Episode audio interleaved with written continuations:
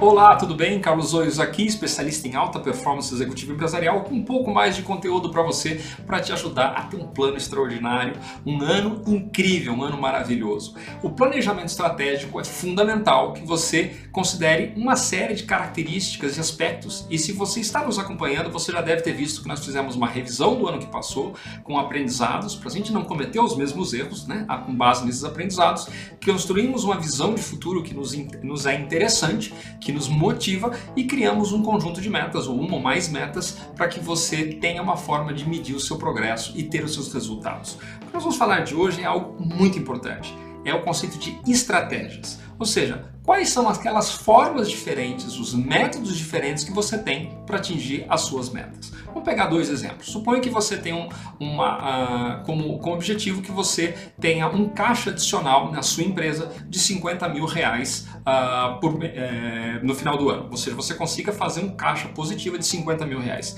Ou pode ser nas suas despesas, nas suas, nas suas contas pessoais, você quer ter um, um, um caixa extra de 50 mil reais. Para você fazer isso, você normalmente tem duas formas de fazer. A maior parte das pessoas considera cortar os custos.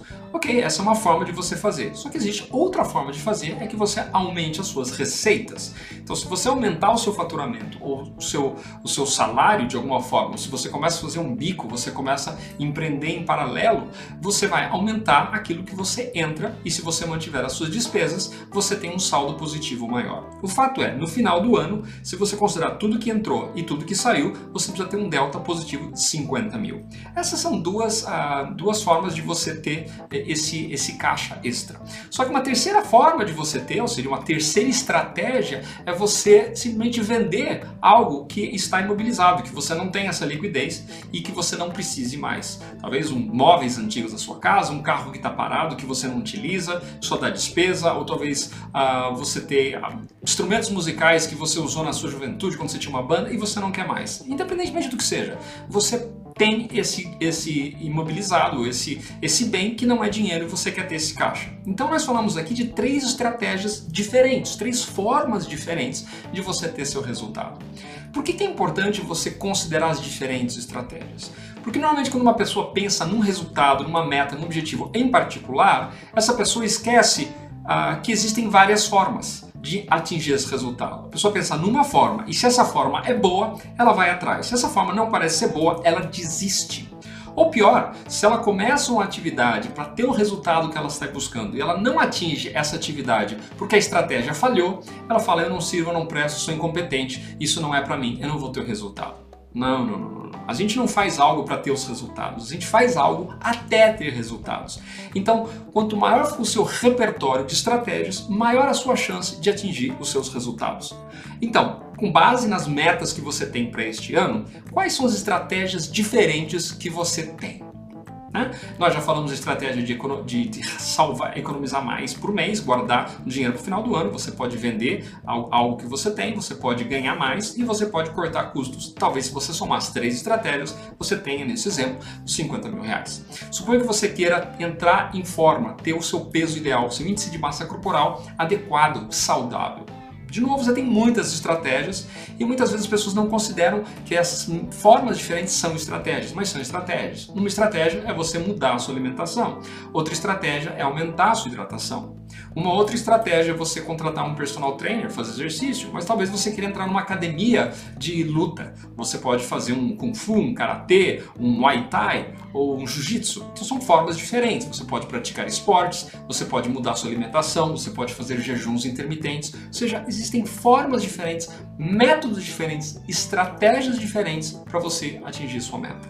Então uma revisão rápida. Você tem um propósito maior, você tem uma visão de longo prazo. Dentro de um ano, o que cabe dentro dessa visão de futuro é o que cabe em 12 meses. Então você define um conjunto de metas para esses 12 meses. E para cada uma das metas você precisa ter um mínimo uh, duas ou três uh, estratégias diferentes para atingir essa meta.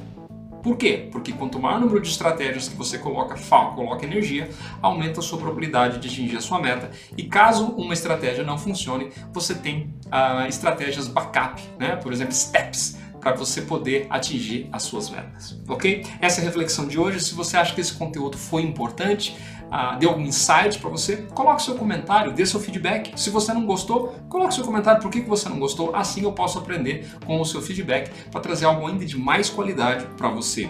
E se isso foi relevante, talvez isso possa apoiar outras pessoas. Compartilhe nas redes sociais, curta, divulgue esse trabalho e quanto mais pessoas souberem como atingir seus resultados, nós temos um mundo muito mais pleno, muito mais abundante, gerando riqueza para as pessoas de uma forma positiva, ok? Que você tenha uma vida incrível, que ano 2019 seja muito abençoado para você e que você tenha essa plenitude de resultados com as suas metas, com as suas estratégias. Um abração e até a próxima.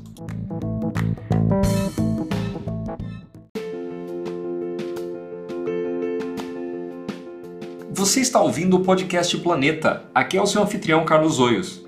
Eu sou apaixonado por desenvolver líderes, empreendedores, executivos e empresários para que possam atingir o próximo patamar de resultados, realização e satisfação.